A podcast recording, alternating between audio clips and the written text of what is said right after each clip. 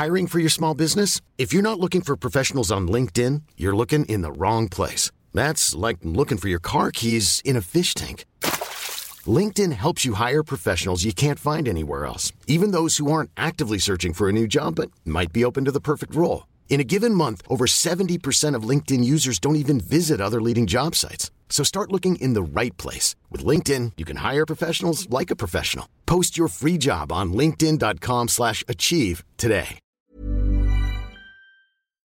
Rock et Folk Radio. Aujourd'hui, nous délocalisons presque le studio eh bien, de Clichy jusqu'au tribunal. Alors ça vous fait peut-être un petit peu peur, mais aujourd'hui, on va parler procès, on va parler également justice avec Fabrice Epstein. Bonjour. Bonjour, c'est Charles Rosenberg. Alors, euh, première fois qu'on dit mon nom de famille, ça me fait plaisir. Ça y est, j'ai l'impression d'être un journaliste enfin qui est arrivé, Absolument. qui est arrivé au bout de sa carrière. Alors, Parce qu'aujourd'hui, eh bien, on va parler euh, de ça, de tout ce qui est petit procès, de tout ce qui est délire juridique, euh, notamment grâce à une chronique que vous retrouvez depuis maintenant de nombreux mois dans le magazine Rock et Folk, qui s'appelle Et Justice pour tous, dans lequel Fabrice, voilà, c'est pour ça que vous connaissez ce nom, eh bien, nous décrit tous les procès qui ont eu lieu autour euh, du rock and roll. Et là, il le sort en livre qui s'appelle Rock and Roll Justice, une histoire, une histoire judiciaire du rock.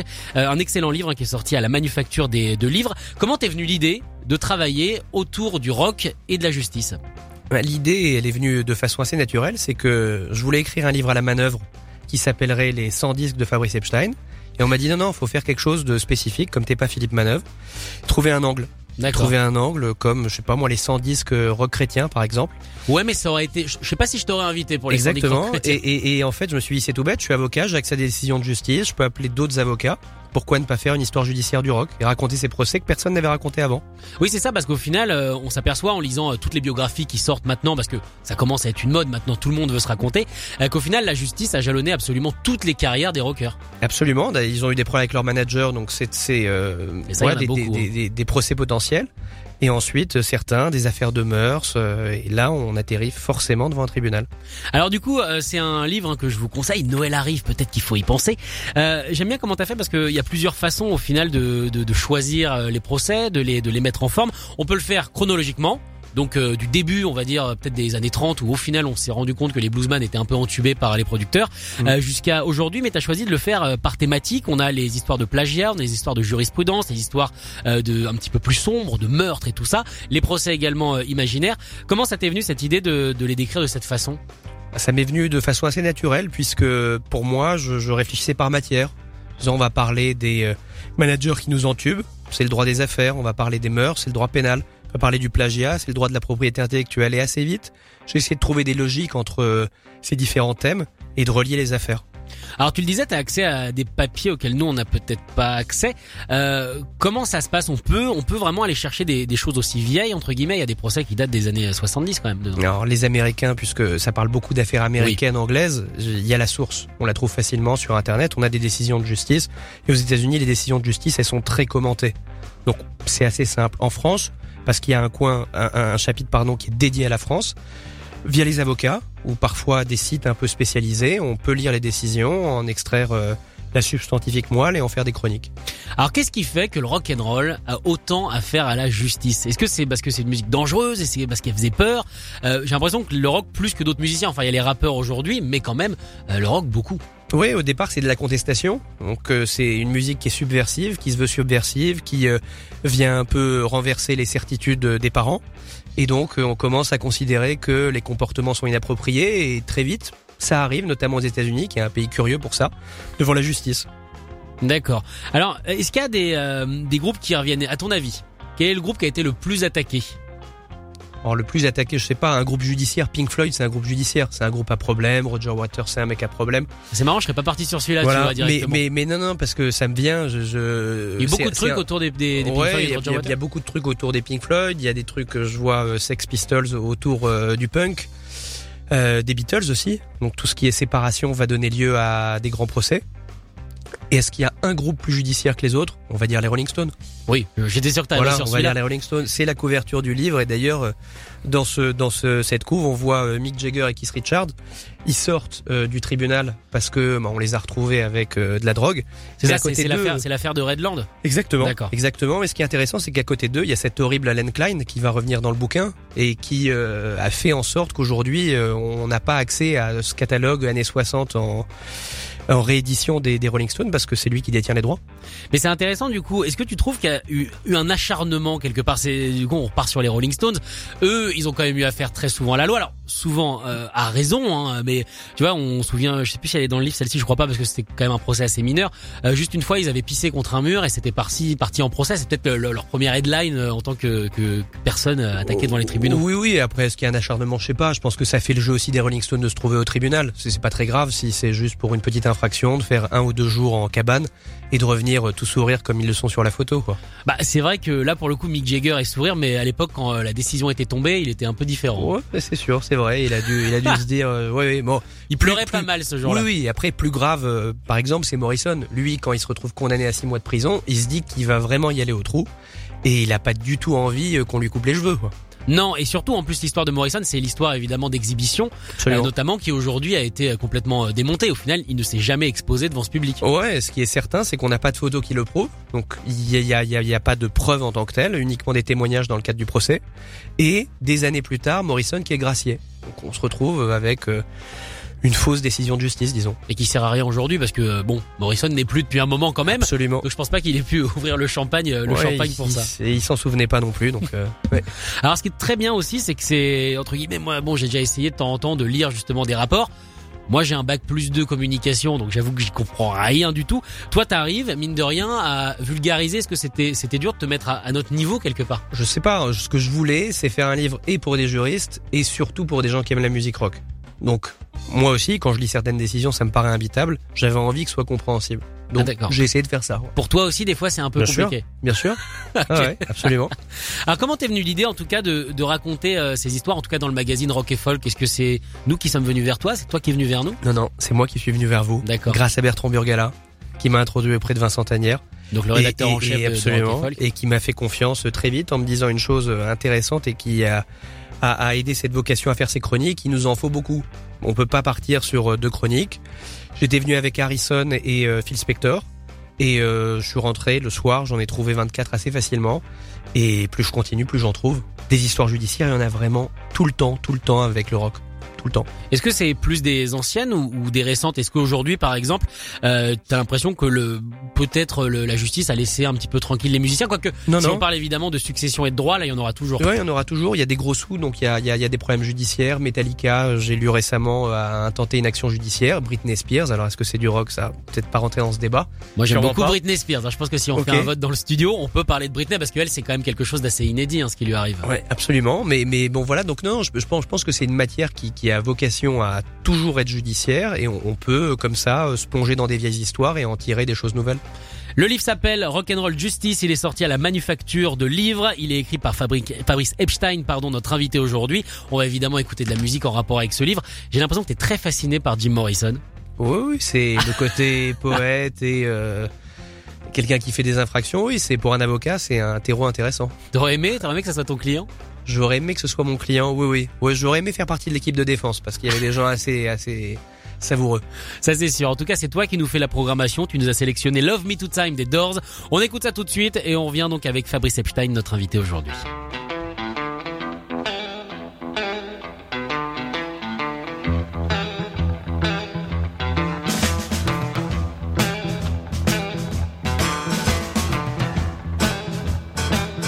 Love me two time, baby. Love me twice today.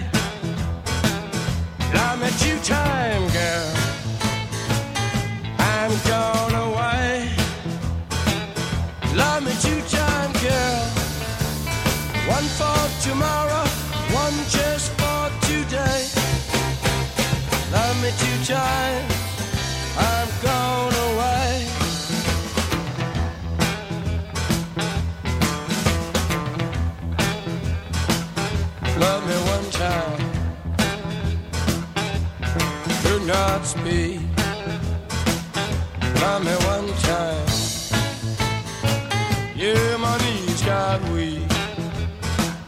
Love me two time, girl.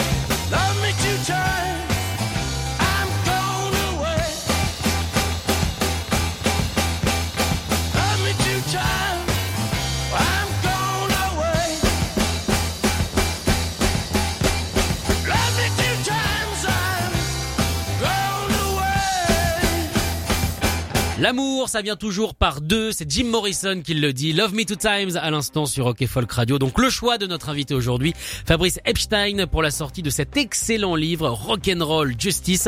Euh, eh bien, pour euh, tout savoir, au final des, procès qui ont jalonné et qui continuent de jalonner euh, l'histoire, l'histoire du rock. Est-ce que tu as l'impression que les jeunes d'aujourd'hui, euh, eh bien, baignent un petit peu là-dedans, dans, ce côté un petit peu acharnement que peut avoir la justice, où ils sont un peu plus tranquilles? Et mine de rien, est-ce que ça, concerne toujours les mêmes? Oui, alors c'est vrai que dans, dans, dans ce livre, il y a plutôt d'anciennes affaires. Bah Moi, oui. je, je suis un peu moins dans le dans la dans la nouveauté. Malheureusement, c'est aussi mes choix musicaux qui dictent les affaires judiciaires. Mais non, je, je, pense qu'évidemment, il pourrait pas arriver aujourd'hui euh, ce qui est arrivé aux Sex Pistols dans les années 77. Oui, c'est sûr que traiter un mec de con à la télé aujourd'hui, euh, bah, c'est presque si tu le fais pas, quoi, que ça paraît, que ça oui, paraît oui, puis on pourrait pas se retrouver euh, à, à plaider euh, l'indécence. Euh, Aujourd'hui, ça n'aurait pas de sens, quoi. Donc ces espèces de provocations d'avant, elles fonctionnent plus aujourd'hui. Et en Donc- tout cas, elles, elles seraient pas judiciarisées. Mais c'est presque triste au final ce que tu dis. Ça veut dire qu'aujourd'hui, pour être un petit peu, on va dire, euh, dangereux, c'est très compliqué. Oui, c'est compliqué d'être dangereux, je suis d'accord. Même pour euh, pour les groupes. Alors qu'avant, c'est vrai qu'on parlait des Stones tout à l'heure, euh, ça leur permettait de faire leur promo quelque part, tu vois, de, Ouais, de ouais. s'acheter une crédibilité. Ouais, ouais, bon, on peut toujours aller tuer quelqu'un dans la rue. Enfin, c'est pas moi qui vais pousser au crime, évidemment, mais on est certain d'aller aux assises. En tout cas, si vous êtes un groupe que vous tuez quelqu'un dans la rue, Fabrice est là pour vous. Absolument, je pourrais vous défendre. on vous filera évidemment euh, évidemment le, le numéro. Alors du coup ce livre euh, évidemment et les chroniques. Euh, Est-ce que tout ce qu'il y a dans le livre va se retrouver dans Rock et Folk ou alors il y en a non, qui non, sont non, non, non, non, non, non, non, c'est, vraiment li- l'idée, c'était certaines chroniques que j'avais faites pour Rock'n'Folk, je voulais qu'elles se retrouvent dans le livre.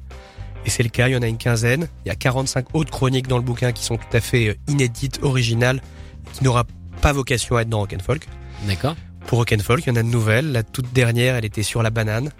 Des Velvet Underground. Si à savoir si elle appartenait au Velvet Underground ou à la Fondation Warhol, c'est un vrai sujet. Tout Non, ça il y en aura plein d'autres. Tout ça pour un fruit, effectivement, qui pourrait être dans le domaine public. Non, non, non, je- on va continuer des histoires nouvelles pour Rock'n'Folk. Et il y en a tellement, donc euh, pas de problème de sujet. Mais du coup ça doit être assez chronophage parce qu'on rappelle que ton vrai métier c'est avocat. Et tu, euh, avocat de droit des affaires, avec un cabinet, une dizaine d'avocats, effectivement. à quel moment est-ce que c'est parce que forcément comme tu as fait un livre c'est devenu prioritaire à un moment dans ta vie c'est obligé.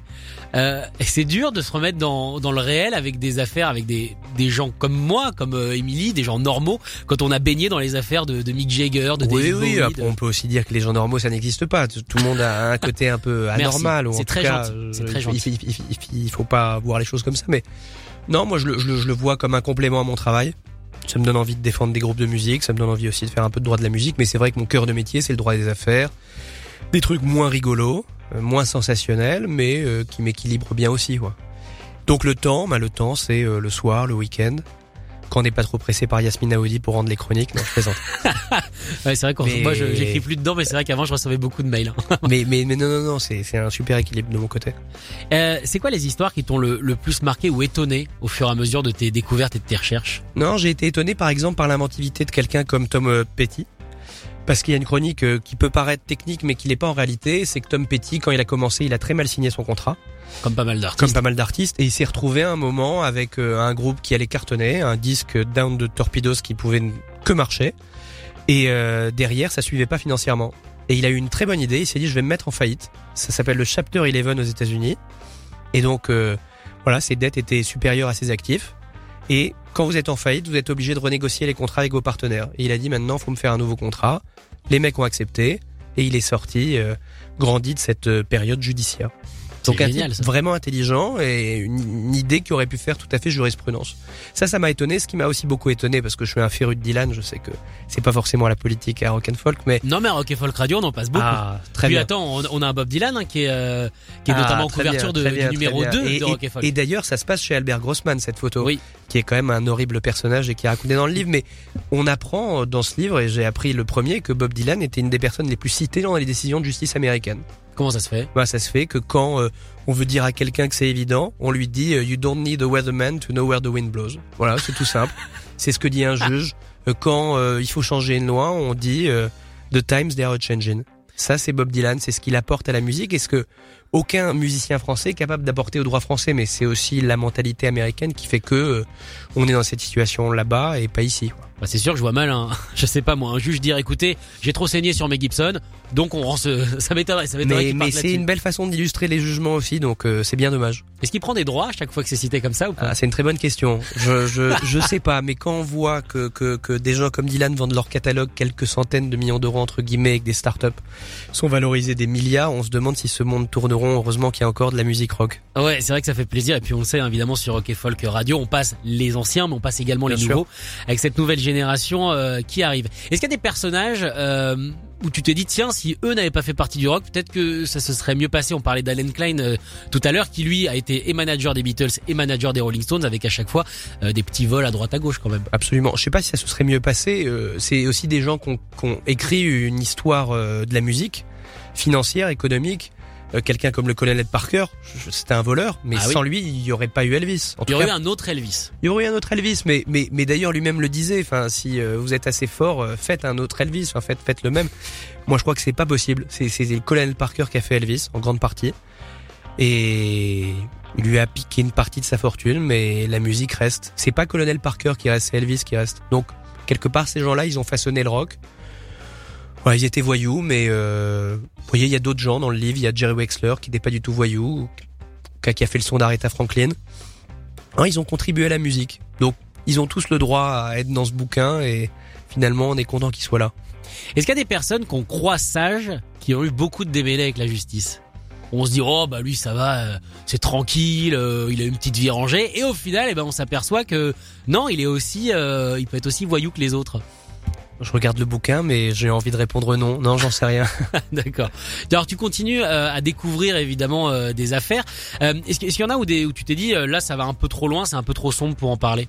Non, j'ai pas eu ça. Euh, j'ai décidé de parler de Bertrand Cantat parce que j'avais accès aux décisions de justice et aux avocats. et J'avais envie de, de raconter cette histoire de façon assez neutre. Non, non, je, je me suis plutôt posé d'autres questions qui étaient euh, est-ce que c'est pas trop dur pour moi de le raconter? Ça va me demander beaucoup de travail. Je sais qu'il faut que je m'attaque à Springsteen et son manager. C'est euh, une affaire qui a duré des années et des Ouais. années. Je sais que je dois m'attaquer à Sly Stone. C'est des gens qui sont un peu piliers pour moi où je me dis euh, euh, allons-y, il faut le faire. Mais mais mais j'en ai appris beaucoup. Par exemple avec Dylan quand il fait The Lonesome Death of Hattie Carroll Ouais. sur William Zanzinger, je savais pas du tout qu'il y avait une suite. C'est-à-dire que Zanzinger était vraiment un, un type horrible, mais plus que dans la chanson. Quoi. Il exploitait des gens plus tard, etc. Donc non non, j'ai pas peur d'aller loin et dans le sombre et dans le noir. Mais finalement, le rock, c'est une musique assez euh, lumineuse. Oui, c'est vrai, c'est vrai. Même si ça vient du blues, qui n'est pas forcément Ouais. une musique particulièrement euh, joyeuse. En tout cas, Fabrice, merci d'être venu euh, dans cette émission. Merci, je Sacha. rappelle la sortie de ce livre. Franchement, pour le coup, pour Noël, ruez-vous dessus. Moi, je pense que ça va faire plaisir à beaucoup de gens. Rock'n'Roll Justice, sorti à la manufacture de livres, signé Fabrice Epstein, que vous retrouvez de toute façon euh, tous les mois dans Rock et Folk. Salut Salut. Et on va se quitter donc avec My Sweet Lord de George Harrison. Alors, pourquoi c'est dans ton livre ça? Ah, c'est dans mon livre parce que c'est la première chronique, c'est la première que j'ai faite pour Rock and Folk. C'est quand même le magazine que je lis depuis que j'ai 12 ans, donc euh, plus qu'un pilier pour moi. Et que cette histoire, elle est rocambolesque. Harrison euh, a plagié de façon subconsciente, Sans faire exprès, ouais. sans faire exprès, dit-il. Il Fine des chiffons, qui avait en plus été écrite par euh, un noir mort d'une leucémie à 23 ans, donc ça a pris une tournure assez euh, intéressante. Et c'est une des plus belles chansons du monde. Bon, voilà, il l'avait dans la tête parce qu'il l'avait écouté ailleurs c'est pas grave, on le lui pardonne. Mais, personne ça, lui a vraiment dit, hein, les autres auraient pu le prévenir aussi. Hein. Ouais, ouais, ouais, Alors après, on dit la version de Billy Preston était un peu différente. S'il était euh, pour les nonnes, c'était évident qu'il y avait plagiat. Bon, les nonnes, ils donnent toujours euh, des conseils après coup. Oui. Hein. Mais, mais euh, non, non, c'est, cette euh, histoire, elle a duré jusqu'en 1992. C'est aussi avec Alan Klein. Donc, elle est assez représentative de plein de choses qui se mélangent, euh, les noirs et les blancs, euh, les managers, et puis Harrison, qui est quand même, euh, elle est le Beatle le plus talentueux. Alors J'ose là, dire. Là, ça J'ouvre y est. le débat. Depuis tout à l'heure, on était assez assez sympa. Maintenant, voilà, ça y est, tu nous as mis dans une mouise. Ah mince, ouais, je sais que là, c'est, c'est ouais. Mais je m'avance beaucoup, mais bon, allez, je le pense. Allez, on écoute ça tout de suite. Merci beaucoup, Fabrice. Merci, Sacha.